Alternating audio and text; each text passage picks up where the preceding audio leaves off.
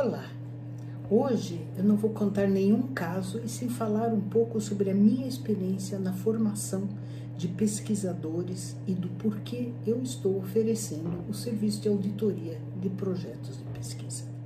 Antes de mais nada, aprender o método científico não é trivial, nem é domínio exclusivo dos ditos seres mais inteligentes. Todos podem e devem aprender o que vem a ser a forma correta de fazer ciência. Ler um artigo científico e compreendê-lo não é a melhor forma de aprender o método. Apenas se informar sem vivenciar o método científico tampouco permite o domínio sobre os eventos inesperados e as armadilhas que o ato de fazer ciência pode oferecer.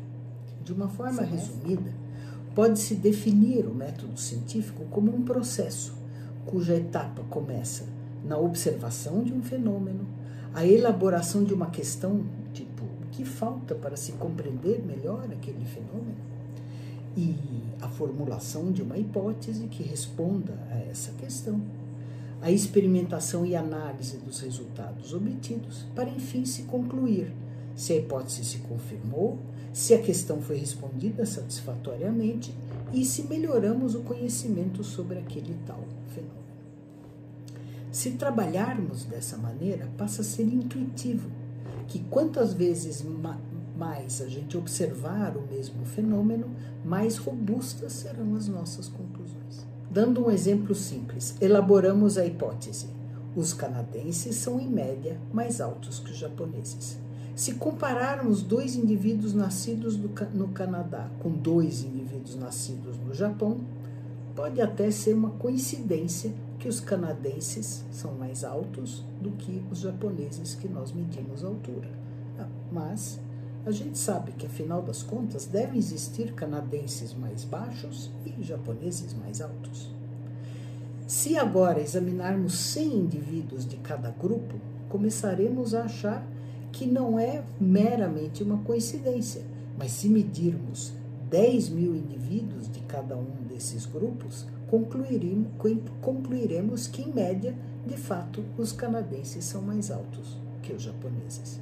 E a análise estatística irá confirmar a nossa impressão de acordo com as medidas feitas com maior número de observações. Também é intuitivo, nesse caso, que precisávamos medir a altura de indivíduos representativos de cada população e comparáveis entre si, ou seja, do mesmo gênero, faixa etária, etc. Em outras palavras, o número de vezes que repetimos um experimento é muito importante. Agora, se medirmos a altura de canadenses e japoneses, digamos, morando no Brasil, ou seja, num ambiente diferente, e as observações se confirmarem, teremos maior certeza quanto ao observado. É, por ter testado a nossa hipótese, canadenses e japoneses têm, em média, alturas diferentes em outra condição. Assim, como no exemplo descrito, o método científico segue regras e boas práticas para melhorar as nossas chances de chegar a um resultado confiável, reprodutível e que ofereça uma evidência sólida que servirá na elaboração da próxima pergunta, hipótese, experimentação e assim por diante. Este exemplo simples é apenas uma ilustração do processo, mas na realidade, elaborar uma pergunta relevante, não só para a ciência, mas também para a sociedade, formular uma hipótese coerente e a maneira correta, inclusive metodologicamente, de responder a esta pergunta e, após análise, chegar à conclusão baseada nestas evidências sólidas é um processo complexo e difícil. E quanto mais na fronteira do conhecimento, maior será o desafio para vencer cada uma dessas etapas. É a formação do aluno na graduação e na pós-graduação que dá os primeiros subsídios para percorrer a longa trilha de formação de um pesquisador maduro e eficiente. Mas, como em qualquer outra profissão, não basta aprender a teoria. A experiência, com os erros e acertos ao longo do caminho, vai aprimorando o jovem pesquisador. Erros e acertos são inevitáveis e o bom pesquisador está sempre atento e sabe que ele, mesmo com toda a experiência, vai cometer erros. É por isso que bons pesquisadores trabalham em equipe, estimulam a discussão e o livre trânsito de ideias dentro dos seus grupos e fora com outros pesquisadores.